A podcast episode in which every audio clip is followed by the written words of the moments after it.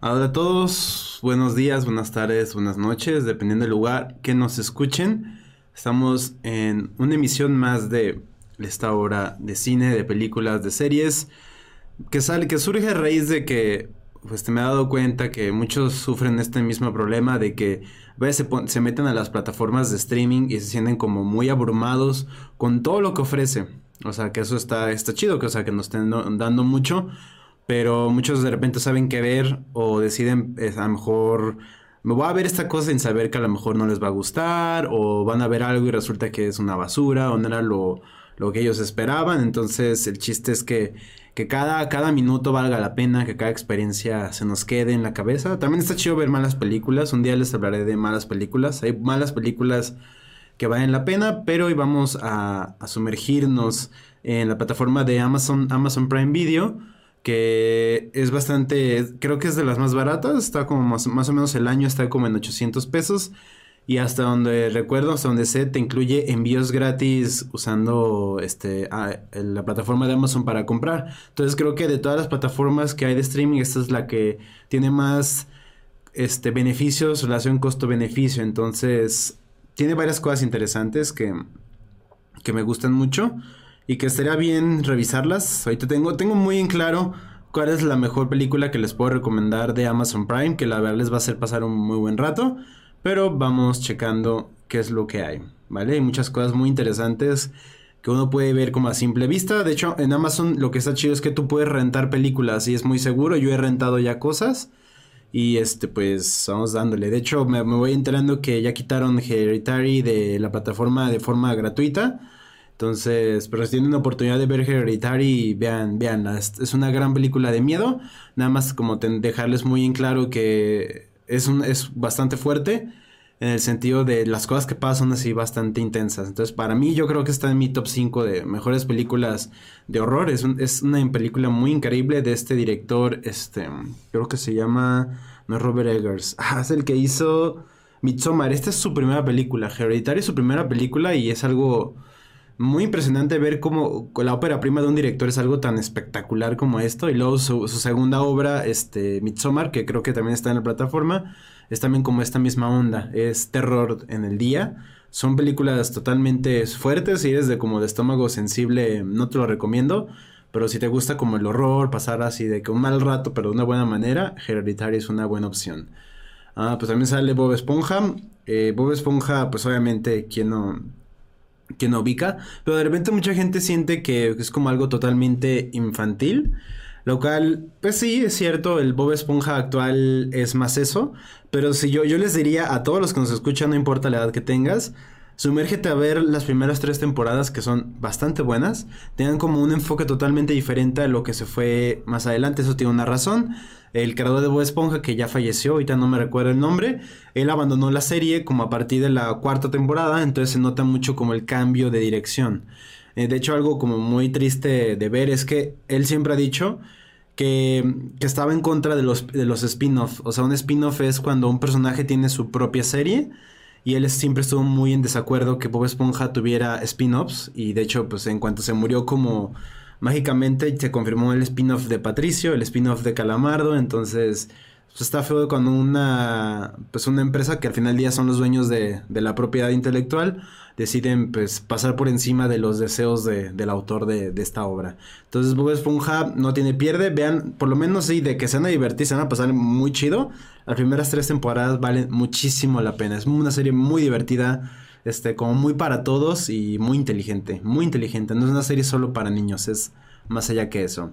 Incluso ya sale aquí desde el principio la película que es una básicamente documental y yo les recomendaría véanla sí o sí ahora sí que les diría, en cuanto termine este video, si tienes Amazon Prime, ve a buscar esta película. Es la de Val.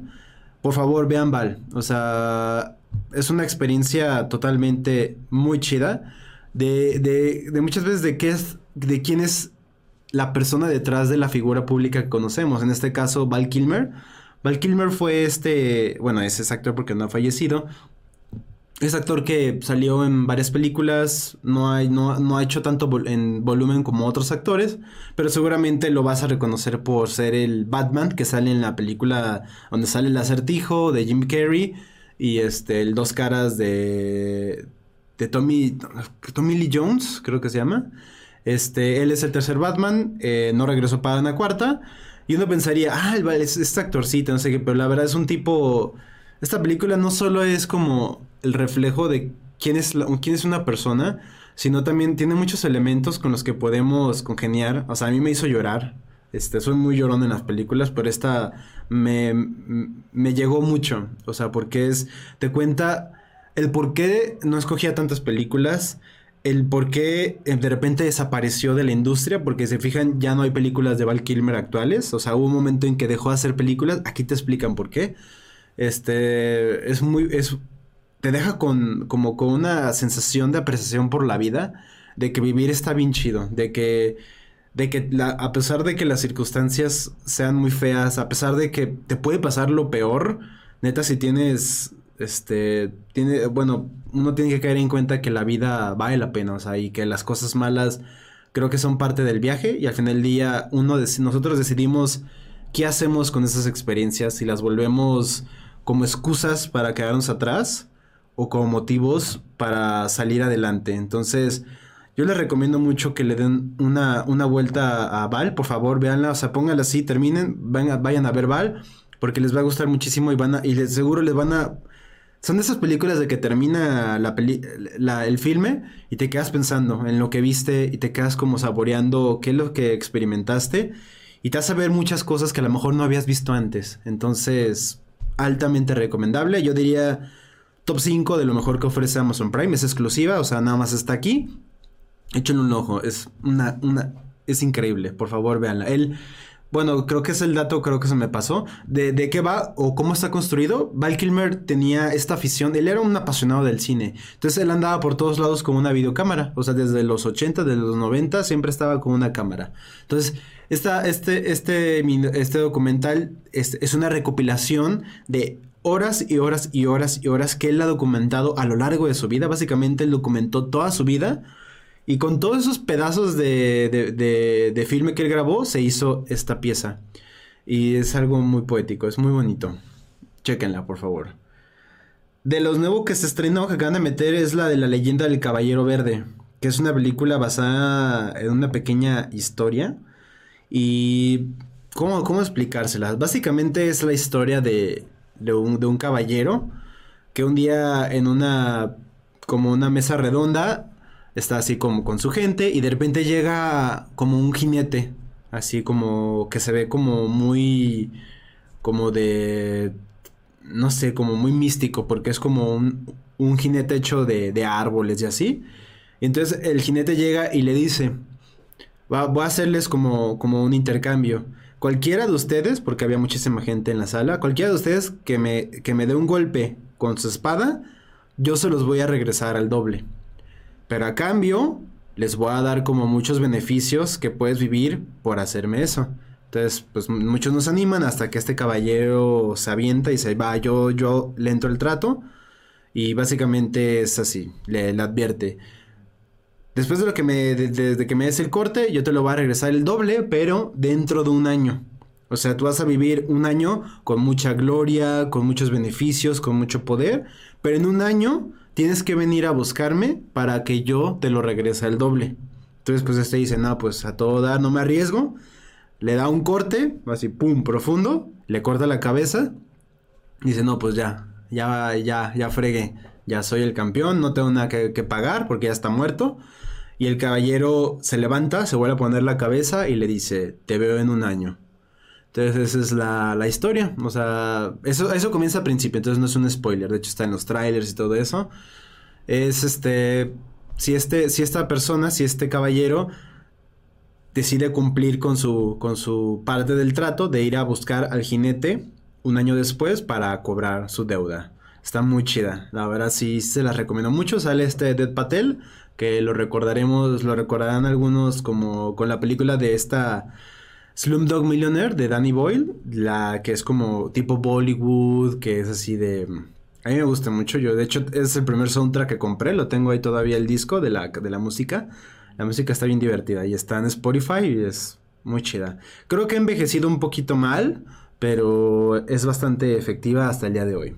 Entonces les recomiendo mucho La leyenda del Caballero Verde. No es para cualquiera, tienes que tener como, como el mindset de que vas a ver como algo un poquito más serio, un poquito como más experimental, como un poquito como que sea un poquito más de libertades, entonces tienes que ir como con esa idea. Pero fuera de eso, la verdad es muy disfrutable. Yo la, yo la disfruté bastante. Em, aquí yo vi nada más la primera temporada de esta cosa, de LOL. Dios mío, es un... Digo, hay gente que le va a gustar, pero para mí fue el festival del cringe. Son, gente, son comediantes muy talentosos, es gente muy divertida, entonces me sorprende, me sorprendió bastante que, que fueran a recursos de, de comedia tan, tan baratos, tan chafas. Es, muy, es muy, eh, para mí fue muy duro echarme esa serie y no, no, gracias, no voy a ver más. No, no, no, no, no, no, no, aléjense. Eh, Invincible, genial serie. Es, ahorita nada más hay una temporada, fue un éxito pues, muy grande para Amazon. Y está basada en estas series de, de cómics, creo que es de Robert Kierman, que ahorita está como en una onda un pleito legal con uno de los involucrados de la, de, en los creadores del cómic. Y es básicamente la historia de un mundo donde existen los superhéroes de forma habitual. Y este personaje, que es Invincible, es el hijo de el superhéroe más importante del mundo, que es Omni-Man. Entonces, básicamente la historia es este, pues, este personaje que empieza a descubrir sus poderes, empieza como a, a ver el mundo de una manera distinta y a la vez que empiezan a, detectar desde el primer episodio que a lo mejor su, papá, el famoso Omniman, tiene otras intenciones muy diferentes a las que aparentan. Entonces, el primer capítulo se encarga muy bien de ponerte como en de qué es lo que vas a ver. Es una serie muy violenta, es muy, muy gore, es, hay, como tripas y todo eso, pero es parte de, este mundo. Entonces, yo soy, son, son como puntos en los que yo digo, pues la violencia está justificada por el tipo de mundo en el que está. Entonces, si eres una persona que eres muy sensible a la violencia, entonces, pues aléjate, pero si no tienes broncas con, con, con la sangre y si te gustan las películas o las series de superhéroes que ofrecen algo distinto a lo que estamos acostumbrados a ver, Invincible es una gran, gran, gran recomendación. Con, véanla en inglés, o sea, el doblaje en español es muy bueno, pero en inglés tienes a este J.K. Simons como como este Omni-Man. Este, también tienes a este actor de The Walking Dead, Glenn, la hace de Invincible y hay muy buenos actores de doblaje. Entonces yo les recomiendo mucho. Creo que este, Invincible está en mi top 5 de cosas que tienes que ver en Amazon Prime. Vale muchísimo la pena. Ya estoy esperando mucho por la segunda temporada. Esperemos que se resuelva este, este problema legal para que salga adelante. Y enseguida nos sale otra de las maravillas y de los éxitos. Creo que fue de los primeros éxitos gigantescos de Amazon, que es The Boys. Aquí está, The Boys, que es original de Amazon, o sea, nada más está aquí, al igual que Invincible. The Boys es misma onda, es una serie de superhéroes para adultos que se toma más libertad, está basada también en un cómic, que es es muy diferente lo que ofrece el cómic a lo que ofrece la serie. A mi gusto, yo soy de la, gente que piensa que con lo que hemos visto de la serie, el material de, la película es superior a lo que está en el cómic. Y tiene, hay muchas diferencias, pero la serie básicamente se trata es un mundo donde también existen los superhéroes de forma habitual, pero el giro que ofrece es como un mundo de superhéroes donde el marketing, en donde la publicidad es una parte fundamental en la figura del superhéroe. Porque generalmente uno puede pensar que a Superman le vale tres quesos si es este famoso, si sale en las revistas, si sale anunciando un refresco. No, aquí no. Aquí los superhéroes tienen dos, dos como vertientes. Su imagen pública y su imagen real. Entonces su imagen pública es así como hasta diciendo frases como cosas que diría un político, que diría una, una celebridad, se comporta de una manera como muy, eh, como muy mágica, como muy hermosa, pero detrás de cámara son así la peor basura que te puedes encontrar. O sea, los, este, los superhéroes que son como los, los de, Seven, los, como los superhéroes más cañones del mundo, son así, eh, los ves en los comerciales, son así como de, ah, no, qué chido. Ustedes, como dice no los personajes, ustedes son los verdaderos héroes. Y ya se apaga las cámaras y sale diciendo cosas racistas, es misógino, es así un tipo asqueroso, es un niñote, entonces eso lo, vuelve muy peligroso. Entonces, el, como digamos, el villano principal, que es este, ah, se me fue el nombre, eh, si alguien me lo recuerda, el que sale aquí en, en el póster, se llama... ¿Cómo no? ¿Cómo? cómo? Homelander, Homelander. Homelander es este como Superman malvado, algo que ya hemos visto millones de veces, pero lo que lo hace diferente es que el Homelander es como un niñote, o sea, Homelander es un niño, o sea, se comporta de una manera muy madura, muy explosiva, entonces lo vuelve como más peligroso, o sea, no es un no es un villano como demasiado que planifica las cosas, no es un tipo impredecible, entonces lo vuelve como más peligroso, como más así como qué va a hacer este tipo, porque de repente pierde el control y hace un buen de cosas súper densas y ese tipo es capaz de destruir el planeta entero si él quiere. Entonces, básicamente la serie es este mundo, pero gira en torno a The Boys, que son un grupo que está en contra de los superhéroes y pues busca como hacer como las cosas distintas. Entonces, Va esta tercera, esta, este año sale la tercera temporada, nada más son dos, son como 10 capítulos cada uno. Es una, el nivel de producción es muy alto, es muy bueno, es como si estuvieras viendo una película.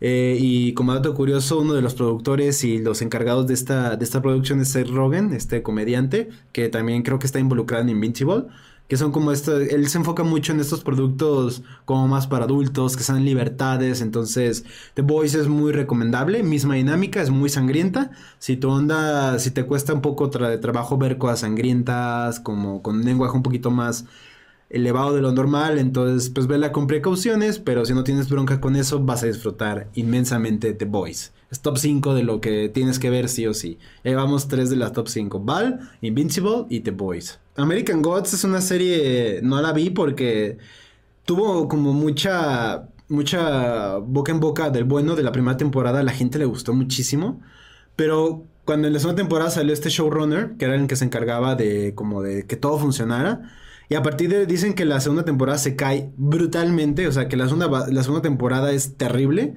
Y la tercera temporada se levanta un poco, pero que sigue siendo muy deficiente. Y creo que ya, la, ya se terminó esta serie. Le hicieron una película como para cerrarla.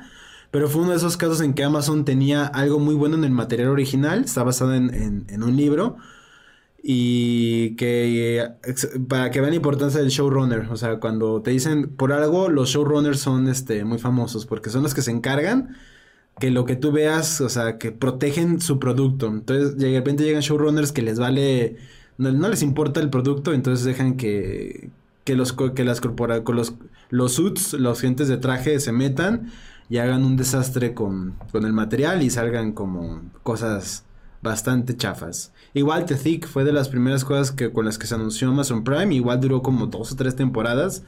Y ya la, ya la, ya, ya la cancelaron, ya se terminó. Nunca la vi, no, no, nunca le entré a Thick, pero... Pero mm, algún día, algún día la veré. Películas que te incluye Amazon Prime Video. Tiene muy buenas cosas. Empezando con Spider-Man Into the Spider-Verse que para muchos, incluyéndome yo, es la mejor película de Spider-Man disponible. Y estoy de acuerdo, es increíble. Es algo muy curioso que cuando yo, yo lo anunciaron como era de Sony, Sony tiende a ser mucha basura en cuanto a animación. Son los de los, los creadores de Temoji Movie, una película reconocida por su mala calidad. Entonces, cuando se anunció esto y sabiendo que es Sony, se dije, chin, la que nos espera. Pero cuando salió, no manches. Muy buena película. Es así, el soundtrack es increíble. Las actuaciones de, de son increíbles. La historia es increíble. Miles Morales, como que con esto quedó como que él es un gran Spider-Man también. Es también muy bonita, es muy emocionante, es muy divertida, es muy cortita, tal vez es en un ratito, dura como... Ah, dura casi dos horas, menos crédito como una hora cuarenta y cinco, la verdad es bastante, bastante recomendable. Si tienen chance de ver Spider-Man Into the Spider-Verse, véanla por favor. Más si te gustan los cómics, no hay sangre, es totalmente una onda más familiar, pero que hace algo diferente. Son de los creadores que hicieron Lego Movie, son este Phil Lord y este Chris, no me acuerdo, se me fue el nombre, pero son tipos muy creativos. Muy, muy ganó el Oscar a mejor película de animación, lo cual la gente estaba muy emocionada, incluyéndome, estaba muy emocionado de que, de que una película no solo de superhéroes, sino de Spider-Man y una película tan chida como esta venciera a los, a los monstruos de Disney, Pixar, o sea, lo que siempre vemos que ganan. Y que gane esto fue, fue muy emocionante. American Psycho es una película del 2000. Cuando salió esta película, este, como que la, como que la gente no supo cómo reaccionar a esto. O sea, fue demasiado polémica, está basada en, en una novela Y sale este... Fue el nombre, este actor, el de Batman, Christian Bale. Y la verdad, este, en, un, en, un, físico impresionante. O sea, cualquiera como que se quiere motivar de, no sé, de ejercicio. Lo que el cuerpo de Christian Bale en esa película es muy impresionante ver lo que logró. Y cuando te pones a ver cómo se preparó, o sea, sí está. Es un tipo que sabemos que se toma muy en serio los papeles. Y básicamente American Psycho se trata de, de esta persona que tú lo ves, es una persona impecable, o sea, está de traje, tiene la piel así bonita, así de que se pone sus, sus productos, tiene así abdominales así rayado, súper super mamadísimo. Y es un tipo que cualquiera diría, no manches, ese tipo es el tipo perfecto, pero detrás de lo que vemos, en realidad es un, es un asesino en serie y una persona muy cruel, una persona muy desagradable. Entonces, básicamente es ver cómo, cómo está este desarrollo de personaje de una persona que se ve tan impecable y cuando en realidad es todo lo opuesto, es como lo peor de la sociedad. Entonces, con el tiempo empezó como a ganar esta, este culto alrededor de, de este filme. Y ahorita incluso hay una segunda parte que es espeluznante, es horrible. Pero yo lo tengo en DVD, American Psycho, a mí me gusta mucho. El final no soy tan fan, tengo entendido que es muy diferente el de la novela a lo que está en el, en el filme, como es la novela es un poquito más ambigua, por lo que tengo entendido con lo que pues, sucede al final y esta y en la película te deja muy en claro que lo que está pasando es lo que ves. Entonces, este se la recomiendo mucho. Igual, no es para cualquiera, tiene unos momentos. Son esas películas que ni de locos saldrían en la actualidad. Creo que está confirmado, estoy casi seguro que está confirmado que va a haber una serie sobre esta, esta, esta, este, esta, este libro, esta franquicia. Entonces veamos qué hacen diferente. Eso está chido. Ok. The Warriors, una, un clásico ochentero. Hace mucho que no la veo, entonces no me acuerdo, pero sí recuerdo que cuando la vi en su momento me gustó mucho. Midsommar, aquí está. Eh, ah, ¿Cómo puedo acordar? ¿Es Ari Aster? Sí, Ari Aster. Ari Aster es el, el director de tanto de mm, Hereditary, es el director de, de Midsommar, y es como esta premisa de terror de día. Son un grupo de personas, una, una, una chica que acaba de, de perder a, a, sus padres y decide viajar con su novio y con unos amigos a, a como una pequeña aldeíta, donde están estas personas que tienen como tradiciones un poquito... que cualquiera que está de fuera podría ser impresionable pero todo sucede durante el día. Eso está chido, porque generalmente el cine de horror estamos acostumbrados a, a, que todo suceda durante la noche, que no se ve nada, pero este filme no lo hace. O sea, entonces se atreve a hacer como muchas cosas que son bastante... Tiene unas, unas series de escenas muy inquietantes que son de que nunca se te va a olvidar. Ahí como hay... La escena del risco. La escena de... Que no les voy a dar spoiler, pero básicamente la escena del, del oso son así cosas que nunca se me van a olvidar y que sé que mucha gente tampoco. Entonces, igual es una película muy gráfica, es muy violenta. No es todo el tiempo violenta por el hecho de ser violenta, pero igual, o sea, creo que es menos violenta, o creo que se dan con Hereditary, pero esta es la segunda película de Ari Aster y con esto está cañón. Tiene, es como el dualismo que tiene con Robert Eggers, que su primera película fue The Witch, luego hizo El Faro, dos películas increíbles. Entonces, lo que es Ari Aster y Robert Eggers son así de que las nuevas promesas de, de este nuevo Hollywood, que son tan cañones que ya los metieron en, en la asociación de, de la academia, o sea, ya son parte, entonces, muy merecidos, son unos genios. Si pueden ver Midsommar, vean Midsommar, muy recomendable.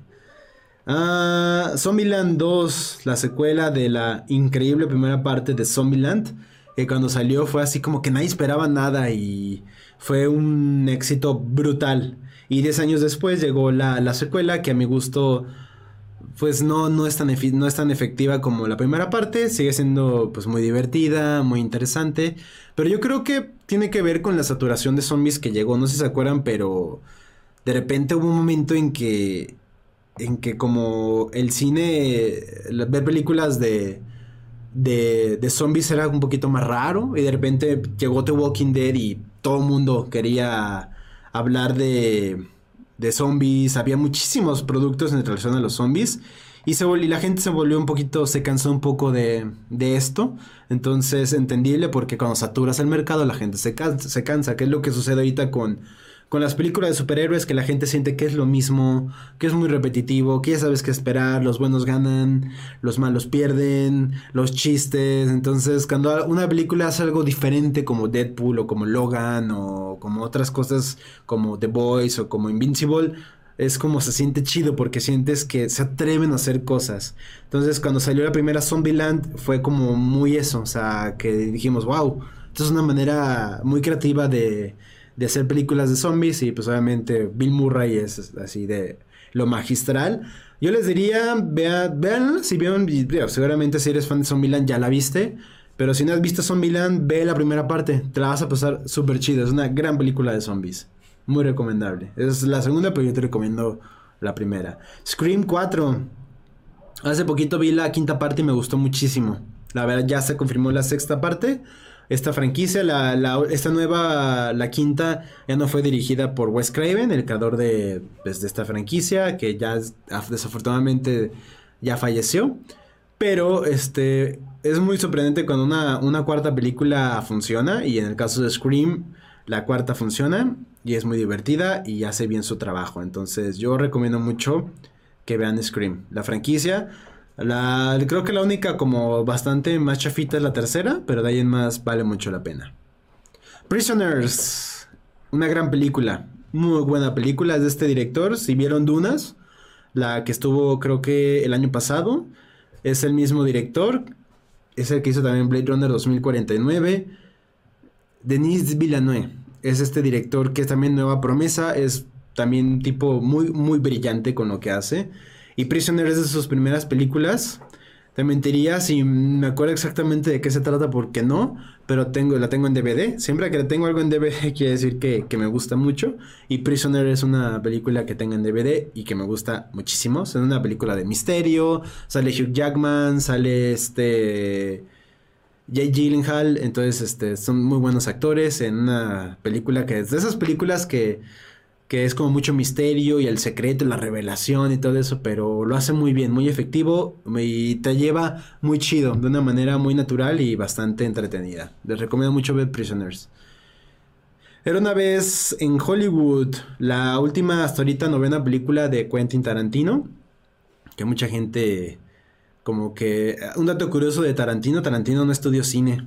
Este Tarantino cuando era más joven trabajó en una tienda de esas como blockbusters y básicamente de ahí obtuvo su conocimiento de películas. Entonces mucha gente puede de repente como como los más como negativos en, en cuanto a este, este director dicen que básicamente es una persona que toma pedazos de otras películas viejas que nadie conoce para hacer sus películas como una persona que hace collage, que en teoría es cierto, porque casi todos sus grandes momentos los tomó de una película que básicamente nadie peló, pero eso no está mal, o sea, porque lo hace con estilo, lo hace y, y funciona, o sea, creo que es el primero como que hizo algo así y le funcionó muy cañón y la verdad es un director, por algo tiene la reputación que tiene. Este, yo la vi en el cine, esta película. Se basa básicamente, sucede durante este, bueno, usa como actores reales, o sea, y se basa en este mundo de Hollywood, del Hollywood antiguo. Y lo que les puedo adelantar es que está involucrado la familia Manson, que son esta, este como cultito. Charles Manson, haciendo en serie, entre comillas, mucha gente está como duda que él sea un asesino porque no se sabe si él mató realmente a alguien, pero él mandaba a matar a todos. Entonces era una persona muy, pues muy Parecía que también con muchos problemas mentales. Pero funciona, se me hace que es una buena película. Ojalá que haga su décima filme para... Tarantino dice que después de la décima película va a retirarse. Espero que no, porque pues es como grandes directores siempre es feo como que cuando ya deciden pues ya se acabó. Pero también está chido que verlos que cierren con broche de oro a a seguir haciendo mugres en, de que ya están grandes, como una la cópola de que pues al final no era ni la sombra lo que era. Entonces también saber cuándo, pues cuándo detenerse o hacer el cambio. Cronos es de las primeras películas de Guillermo del Toro. Es esta, esta película sobre vampiros, básicamente. Y eh, mucha gente no la ha visto y no la conoce. Entonces, como si te gusta como toda la onda de, de Guillermo del Toro, como de monstruos, de criaturas, de como todo esto mundo mágico, Cronos es una buena opción. La verdad se las, se las recomiendo bastante. Es muy, es muy cortita, pues, dura muy poquito. Sí, una hora y media menos créditos son como una 25. Yo me acuerdo que la vi y se me fue, se me fue así. Wrecking por un sueño. Hubo una época en que la famosa canción de Wrecking por un sueño, la de Tere, ¿no se acuerdan? Estaba en todos lados, todos lados. Y este es de las primeras películas de Darren Aronofsky y también es un director que actualmente ya no hace cosas tan interesantes, pero en su momento hizo como Pi, El Orden del Caos, hizo Requiem. Este, ahorita te voy a acordarme de otras, pero él, en un momento, en un momento él, iba a dirigir una película de Batman y al final no se hizo. Pero Requiem por un sueño es una película que incluso tiene como este, este impacto en la cultura popular. Sale Jared Leto, este, Charlie Jennifer Connelly, que ya están como bastante chavos y lo hacen muy bien. Es una película que básicamente gira en torno a, a las adicciones de diferentes maneras. Adicción al sexo, adicción a, a las drogas, adicción a, a, las pastillas para bajar de peso. Entonces, este, la estrella de esta película es Helen Burst, que es la, la de la mamá de Jared Leto que es, a mi gusto, uno de los peores robos del Oscar de todos los tiempos. Ella debió haber ganado el Oscar en, el 2000. Se dio a Julia Roberts por Erin Brockovich, lo cual, pues, no está mal, pero lo que hace esta mujer es espectacular. Entonces, se lo robaron. Ahí tienen a Hollywood. Entonces, se los recomiendo mucho. Mucho, mucho, mucho. Son esas películas que te dejan así como de... Ah, que te dejan como muy... Muy choqueado con lo que estás viendo. No es violenta, no se preocupen. No hay no recuerdo que haya tanta sangre. O sea, pero los temas de las drogas y todo eso es como una buena película para recordarte de que pues métete en cosas, tanto pastillas para bajar de peso, como drogas, como todo lo llevado al extremo, solo va a llevar a que te destruyas. Entonces es un gran recordatorio. Recomiendo mucho Requiem por un sueño. Si tienen chance, véanla. Si es una de esas cosas que tienes que ver. Es muy importante. El logo de Wall Street, de las últimas películas de mi director favorito, Martin Scorsese. Entonces, creo que aquí no, no hay pierde con esta película. Leonardo DiCaprio, que es el nuevo De Niro de Scorsese. Sobre esta persona que se hizo famoso por hacer básicamente pues muchos fraudes para conseguir tanto dinero que el día, el día de hoy hace da, cursos, ya está fuera de la cárcel porque el tipo era muy inteligente. Entonces, básicamente es esta la historia de pues cómo, cómo vivía este hombre, qué era lo que hacía, entonces pues está muy, está muy chida, no y pierde, es Scorsese. Digo, también Scorsese ha hecho sus películas deficientes, pero esta no es una de esas, entonces es muy popular, creo que la gran mayoría de la gente ya la vio. Entonces, pero si no la has visto y nunca has visto el trabajo de Scorsese, creo que es una buena manera de, empezar. Guasón, igual, una película que fue un trancazo. O sea, cuando salió esta película, la gente sabía que le iba a ir muy bien, pero yo creo que Warner no se esperaba que iba a ser el, iba a tener el impacto que tuvo en todos los sentidos. Que creo que es tiene es una película que fue muy barata de hacer y se sacó una cantidad absurda de dinero, lo cual se lo hace rentable, increíble. Le ofrecieron un poco de dinero para esta película porque Warner no pensaba que le iba a ir tan bien. Y le fue también que incluso Warner ya está así como de la segunda parte, la segunda parte, la segunda parte. Yo creo que no, yo creo que una segunda parte no, no va a ser tan efectiva como una primera como esta primera parte. Creo que salió en el momento adecuado. Creo que tuvo como todas las herramientas para que funcionara. Y yo creo que son esas cosas que muy difícil puedes volver a repetir. Pero pues es una historia de, personaje. De este. Arthur. Este. Pues mejor conocido aquí el Guasón el Bromas, el Joker. Este. Y un ejemplo más de películas sobre el mundo de los superhéroes, en este caso un supervillano, que, se atreve a hacer como algo distinto a lo que estamos acostumbrados, y también con un personaje que es tan, tan popular, que es como de los villanos más reconocidos, este, el Guasón, eh, y con la actuación de Joaquin Phoenix, pues está cañón. O sea, el tipo ganó un Oscar por esta película, tuvo nominación a mejor director, ganó el Oscar a mejor banda sonora. Muy buena, muy buena banda sonora. Este, es una película que como que nadie se esperaba que le iba a ir también. Yo la vi en. Yo recuerdo haberla visto en preestreno. Así como gané. Y me metí a un, concurso y gané unos boletos para una función especial. Y me gustó mucho. No me volvió loco, como mucha gente. Pero me gustó mucho. Entonces. El director es Todd Phillips, el que hizo The Hangover, la de ¿Y qué pasó ayer? traducida de una manera extraña. Pero la verdad es muy buena película. La verdad sí. Creo que todos aquí ya la vieron. Creo que todo el mundo ubica esta película. También la vendían cuando estaba, dijeron que era una cosa demasiado violenta y, espectacular, e impresionante. Yo creo que no es el caso. Creo que, por ejemplo, Midsommar es más impresionante que esto. Pero definitivamente tiene escenas violentas, tiene como su dosis de sangre, que no llega a ser como tan continuo y tan grotesco, pero obviamente no es para estómagos sensibles, obviamente es para adultos. Pero este, si quieres ver como una historia de personaje, una actuación impresionante en el caso de Joaquin Phoenix, creo que eh, Joker no tiene, no tiene pierde. Entonces, véanla si tienen chance. Este. Oh, mira, vamos a entrar a unos puntos muy interesantes. Hay aquí algunas comedias. Hellraiser, este. De este Clip, Baker, creo que es Clip Baker, sí. De esos casos que el creador de, de, como creo que es una novela, dirige la película. Es una película bastante interesante. Con una cantidad de secuelas bastante pobres, pero la primera vale mucho la pena.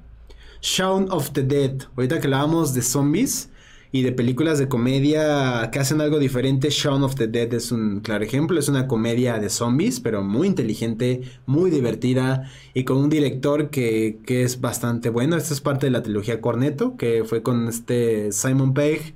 Y Nick Frost y este director, ¿cómo se pone el nombre? Que es un director increíble, es el que hizo Baby Driver.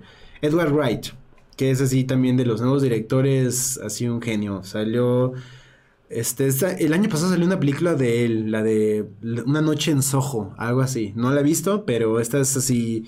Shaun of the Dead tiene, tiene así como un lugar muy grande en mi corazón. Es muy divertida, muy divertida. Obviamente, pues porque juega con, con las reglas de los zombies. Obviamente va a haber sangre, obviamente va a haber tripas, pero no es como el enfoque, es más los personajes, la comedia, es como muy inglés todo lo que, como el humor que maneja, pues porque de ahí son todos los involucrados en este filme, pero es muy divertida, te la vas a pasar así, eh, te hace reír mucho, este, si te gusta como el horror y todas esas mezclas, pues te va a gustar bastante. Es la primera de la trilogía.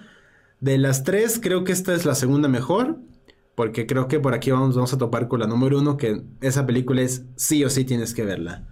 Ah, el cantante de bodas, The Wedding Singer, que aquí le pusieron la mejor de mis bodas. Y este es de las, de las cosas chidas que hizo Adam Sandler. Es muy divertida, es muy memorable. Yo pensaba que tenía como mejor este como reputación con la crítica, pero no, o sea, si te pones a ver las críticas, tiene una calificación bastante regular. Y está bien, o sea, este, de repente la crítica y la audiencia choca, pero a mí se me hace una gran película, muy divertida. Sale Billy Idol, lo cual siempre es increíble. Tiene momentos muy emocionantes, es muy romántica, es muy bonita. Creo que son esas películas que la pasan en la tele a cada rato. En Beach One la pasaban a cada rato. Entonces, si les gusta Adam Sandler en sus mejores momentos, The Wedding Singer es una gran, gran película. Se van a divertir mucho y se van a sentir súper bien. Aquí no hay sangre, no se preocupen. No, no hay sangre. Em, Sobrenatural. Es una película basada en una historia de Stephen King Uf, es, famosa. Es que no les puedo dar el spoiler. Básicamente, pero les puedo contar un poco. Es. Está en top. Yo creo que está en top 100 de finales, los mejores finales de la historia. Es muy diferente el de la novela al de la película, pero funciona en muchos niveles. Y se, trata básicamente, aquí le pusieron la niebla, creo, súper sobrenatural que es básicamente eh, en este pueblo, en donde empieza a aparecer una niebla, como una, una especie de, humo, que lleva consigo este, criaturas, diferentes monstruos que básicamente si te agarran estás frito. Entonces es un grupo de personas que cuando sucede esto se refugian en un como supermercado. Y entonces empiezan a como pues, a luchar por sobrevivir para que estas criaturas no los devoren y que la niebla no entre y se tengan que enfrentar a estos monstruos porque son así unos monstruos súper deformes, súper acá. Pero está súper chida, no manches, qué buena película, qué buena película. O sea, es como horror inteligente, que funciona bastante bien, o sea, es que te deja así como una sensación de como no manches, ¿qué va a pasar? Y las cosas que suceden, y más con lo que sucede ya en, el, en el último acto, son esas cosas que nunca se te van a olvidar. O sea, yo la vi en el cine en su momento, desde 2007, y me dejó muy impresionando, muy impresionado. Si quieren ver como de las adaptaciones buenas de Stephen King, esta es una de esas. Vean Sobrenatural. Y volviendo a este Doctor, Doctor Sleep, la secuela de El Resplandor, de igual una adaptación de Stephen King. Eh, la de Kubrick, no sé si la ubican, creo que bastantes lo ubican. Este, este King odia esa adaptación, lo cual es como algo que la gente se queda así como de, mm, ¿por qué? Entonces, este, Stephen King después, este, como aprobó una adaptación que se hizo en una serie pero la, primera no, no le gustó mucho. Y esta secuela que sucede como casi 30 años después de que salió El Resplandor, que es del 80, no, pues casi más de 30 años después, funciona muy bien. Funciona muy bien. Sale Ewan McGregor, este, es una secuela después de muchos años, pero es muy efectiva. Es, también este, es como toda esta onda de los sueños, de todo lo que puedes hacer en ellos, sobre gente con superpoderes, este, como poderes místicos y todo eso. Pero está bien chida, la verdad sí. El director es este, creo que es Mike Flanagan, que es el que hizo la de House of Haunted Kill, las de Netflix, que son como de esta, esta serie de terror que también fue muy popular. Es este mismo director, que también tiene como mucho impacto ahorita en Hollywood y lo que hace el, el cine de horror. Entonces Doctor Sleep es una gran película tanto de miedo como de suspenso. Entonces, se van a pasar muy bien, no se preocupen. Igual, creo que hay sangre, pero no lo suficiente como para que no te la arruinen. Digo esto porque mucha gente de repente la sangre los, los, los empuja, pero no, con Doctor Sleep este, se van a pasar súper bien.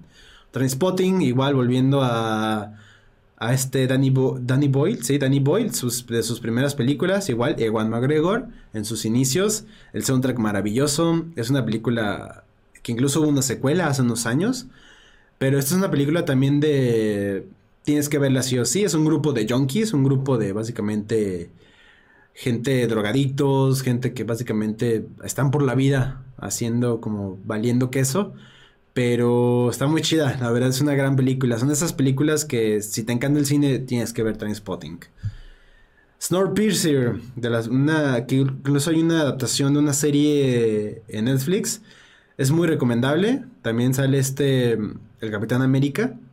La verdad es muy buena. La serie creo que no tuvo el mismo impacto, pero incluso cuando le preguntan a Chris, creo que es Chris Evans, que cuál es como de las, de las, de sus películas que más se siente orgulloso de haber trabajado.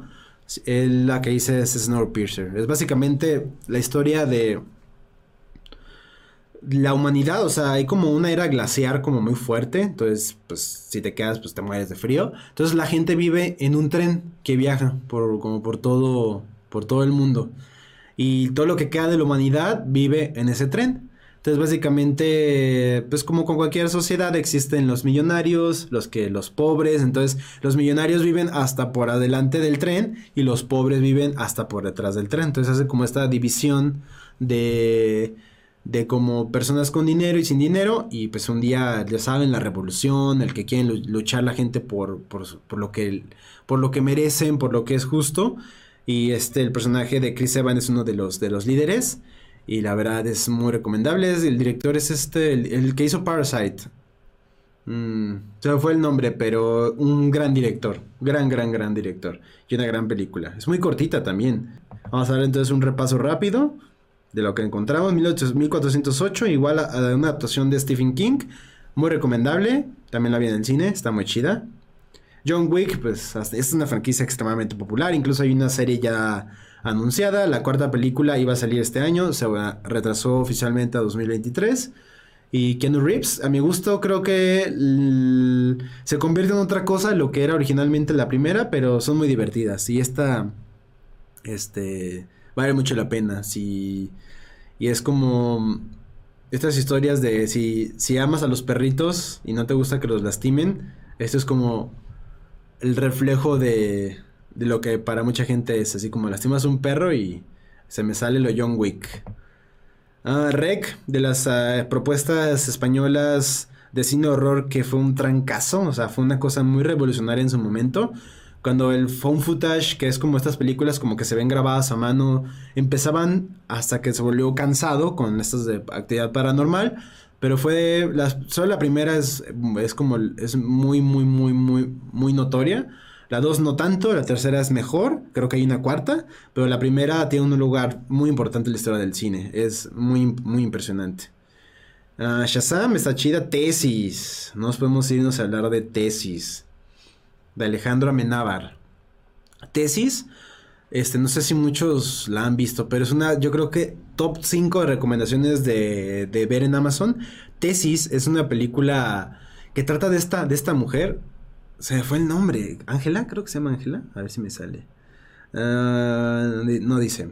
Pero bueno, este personaje que está haciendo su tesis, que decide hacerla sobre el cine snuff. El cine snuff son estas películas, como esta leyenda urbana que, urbana que desgraciadamente está confirmada que es real, que es grabar un, un homicidio este, de forma real y distribuirla. O sea, no es lo mismo los que graban y sale por internet, no grabarla y distribuirla. Entonces, eso es el, cine snuff. Y ella hace su tesis sobre eso.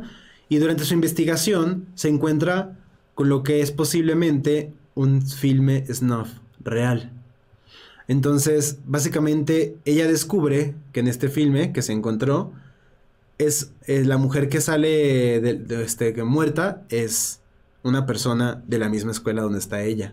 Entonces empieza la investigación junto con un con otro chavo de qué hay detrás de este, de este filme tan repulsivo. Y es impresionante esta película. Es española, los españoles son muy buenos para hacer cine horror. Y este es un claro ejemplo de, la, de las maravillas que pueden hacer los españoles cuando deciden hacer este género. Se los recomiendo ampliamente. Es una película muy tensa, pero muy efectiva. Entonces, yo les diría recomendaciones sí o sí, tienes que ver Tesis. Tesis es increíble. Siniestro. ¿Sabían que hubo, salió un estudio que decía que Siniestro, según la ciencia, es la película que da más miedo? O sea, en, en, cuanto a la ciencia. Yo no estoy de acuerdo, pero pues mucha gente dice que le da miedo. Y yo me la pasé peor en Hereditary que en Sinister, pero bueno, en gusto se rompen géneros. El proyecto de la bruja de la bruja de Blair. ¿Se acuerdan cuando salió la, la bruja de Blair? Mm, es una película, la verdad, creo que es más, es más recordada por lo que logró que por lo que es. O sea, generó una franquicia muy grande con una secuela espantosa de Witch Project 2 Book of Shadows. Pero lo que hizo esta película en su momento fue, salió, salió en el momento adecuado, salió en el momento en que no, no estaba el internet a full. Entonces cuando tú leías que estaba basada en hechos reales y que las personas estaban desaparecidas, era muy impresionante ver, pensar que esto era real. Yo recuerdo haber visto el póster y decía, basado en hechos reales y estas personas desaparecieron y decía, wow, muy impresionante. En la película realmente no pasa nada, o sea, es así como hora y media. ¿Cuánto dura esta cosa? Ah, una hora veinte, realmente es una hora de que no pasa nada, más que en los últimos minutos que son muy efectivos. Pero lo que logró esta película es muy impresionante. La gente dice, ahí les va, que esta película fue la primera que creó el phone footage, que es como estas películas que alguien se encontró el filme y lo pone, no es cierto. Antes de Blade, Witch Project hay otras películas como de este mismo género, una de ellas es Cannibal Holocaust, el holocausto caníbal, que esa es, eso es una película que yo les diría, aléjense lo más que puedan de esa película, yo la vi hace bastantes años, pero es neta, uff, es muy fuerte lo que ocurre. Es de esas, de, de la época en que, en que las personas, o como el, cine, para ahorrar dinero, mataban animales reales para gastar, no gastar tanto en un, en un muñequito. Entonces, hay muchas muertes animales que son muy desagradables. Entonces, aléjense. Si alguien les recomienda Holocausto Caníbal, a menos que seas extremadamente fan del género, aléjate. O sea, la vas a pasar muy mal. Este. Birdman de Iñárritu, también muy recomendable. Esas películas plano secuencia, que quiere decir como, bueno, que no es cierto porque tiene sus, cortes invisibles, pero es cuando como está grabado de una manera y que parece que es una sola toma todo lo que, lo que sucede. Lo cual fue como los primeros que lo hizo fue en La Soga de Hitchcock. Pero este que dicen que hizo una sola toma, lo cual no es cierto, tiene como cinco cortes, pero aún así hacer como un plano secuencia es muy demandante, muy difícil. Entonces lo que hizo Iñárritu con esta película sobre como un actor frustrado es muy efectivo. Entonces Birman está muy chida. A eh, volver al futuro, no hay pierde, creo que todos ya la vimos, pero saber que está por aquí, cuando, la quieras volver a ver, siempre es chido porque es una gran película. Tan, tan, tan, tan ¿Sabían que este Universal quiere hacer como un remake de Volver al Futuro? O sea, quiere volver a hacerlas. Y este, el director, que es este, incluso les recomendé Netflix de Movies That Made Us, ahí está la historia de cómo es esta película, se lo recomiendo mucho. Y es este, el, el director, ah, se fue el nombre. Bueno, este director, él ha dicho abiertamente que nunca habrá un remake sobre su cadáver. O sea, básicamente yo creo que Universal está así con el cronómetro esperando a que se muera este director para hacer un, un remake, lo cual me parece una pésima idea. Yo creo que los remakes tienen que hacerse con buenas ideas, pero que no funcionaron. Hay películas, ¿no les ha pasado que una película dicen, está, es una buena idea, pero la ejecución es horripilante? Entonces yo creo que ahí debían estar los remakes. ¿Por qué volver a hacer algo que funciona? Hay tantos remakes de películas que son increíbles que generalmente no llegan al, mismo nivel porque pues no, no, no debería existir. Entonces este es un claro ejemplo de no me no, no toquen volver al futuro. Las tortugas ninja. Cuando era niño era muy fan de las tortugas ninja. ¿Sabían que esta película, la primerita que salió, era en su momento se convirtió en la película más taquillera así en relación costo de producción y lo que, cuando ya salió, o sea, fue un trancazo esta película. O sea, le, le, hicieron como con tres pesos y sacó así una cantidad brutal de, de, de, dinero. Porque la que se encargaba de los derechos o la, la productora no tenía fe en, el en ese proyecto porque decía, ¿quién va a ver esto? Pero los directores lo hicieron con tanta pasión, con tanto amor, que es una de esas películas superhéroes, una franquicia para niños, que la, que, puede, que la puede ver cualquiera y se la va a pasar súper chido. Y lo curioso es que en esta, en esta película es como puedes ver groserías, no tantas obviamente, pero es más oscura, es más, un poquito más violenta de lo normal. Pero lo curioso, no sé si lo han notado, en las secuelas de las tortugas ninja, las tortugas no usan sus armas. No sé si se han fijado. No usan sus armas. ¿Por qué? Tiene una explicación.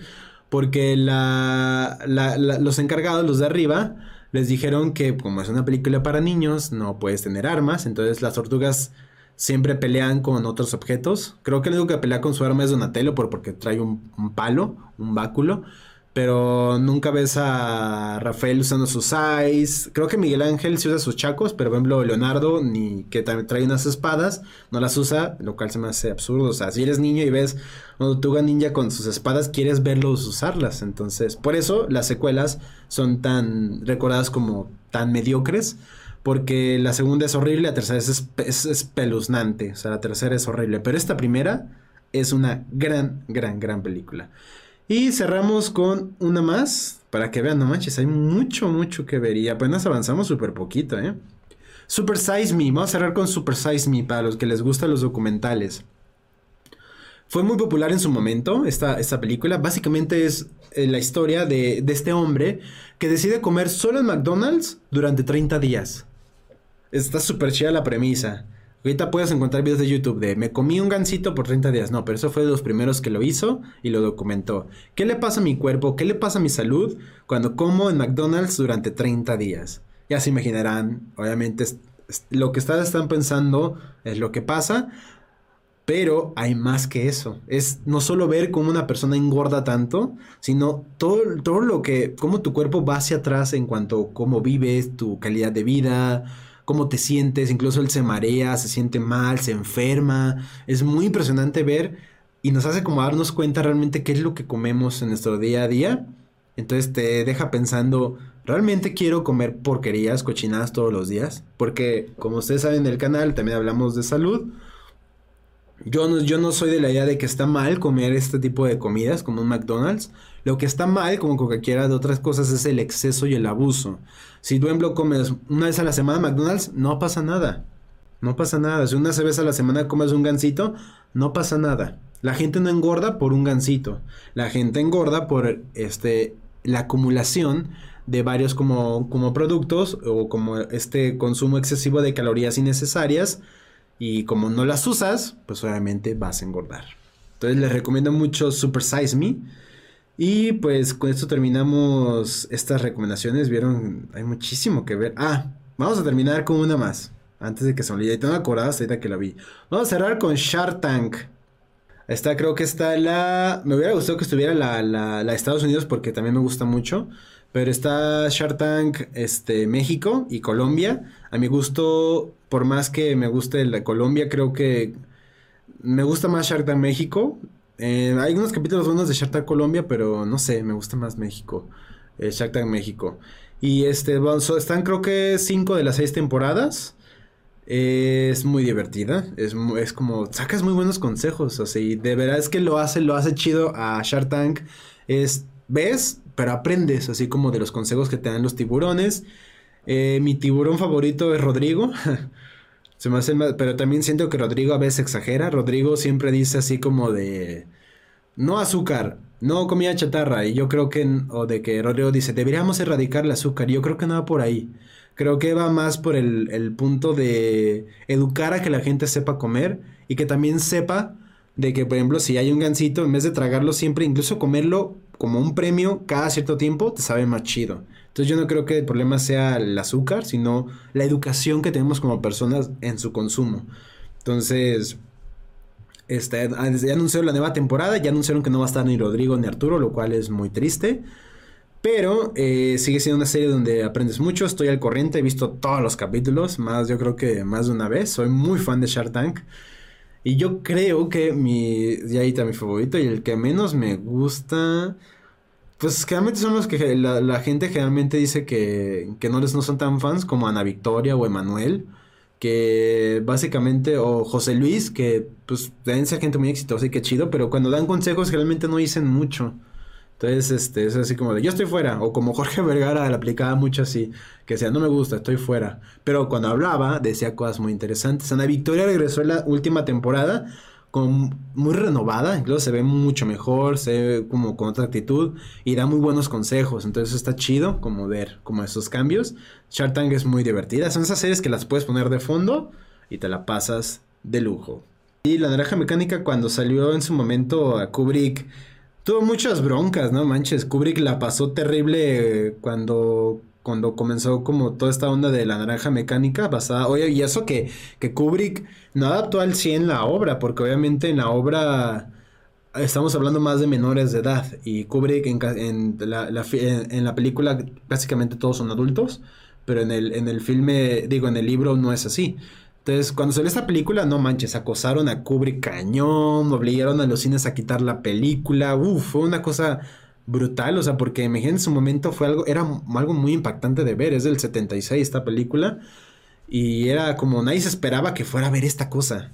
Entonces, creo que pues, la afectó mucho. Kubrick fue una persona, con eso Lolita también se la pasó súper mal, no manches, pobre Kubrick. Pero por algo es tan recordado. Kubrick es. Eso era un punto y aparte. Y hasta entonces vean cine, recomienden cine. Porque recuerden, a veces subestimamos el poder del cine, pero los, una buena película puede salvar una vida. O puede mejorar tu día. O empeorarlo, si es una... Por ejemplo, como si a mí me tocó... Un día hablaremos de malas películas. Tengo ganas de hablar de mal cine, porque el mal cine hecho con amor vale la pena. El mal cine hecho por corporativos y con fines nada más de dinero se nota. Ejemplos, eh, casi todo lo de Michael Bay, que está hecho solo por dinero, por un director chafa, entonces son pésimas películas, pero hay películas como la del... tengo una película que es este de, de un muñeco de jengibre que mata gente. Así tengo muchas películas, recomendaciones de películas horrendas que te las vas a pasar increíble, pero en su momento. Sale, entonces nos vemos hasta la siguiente semana.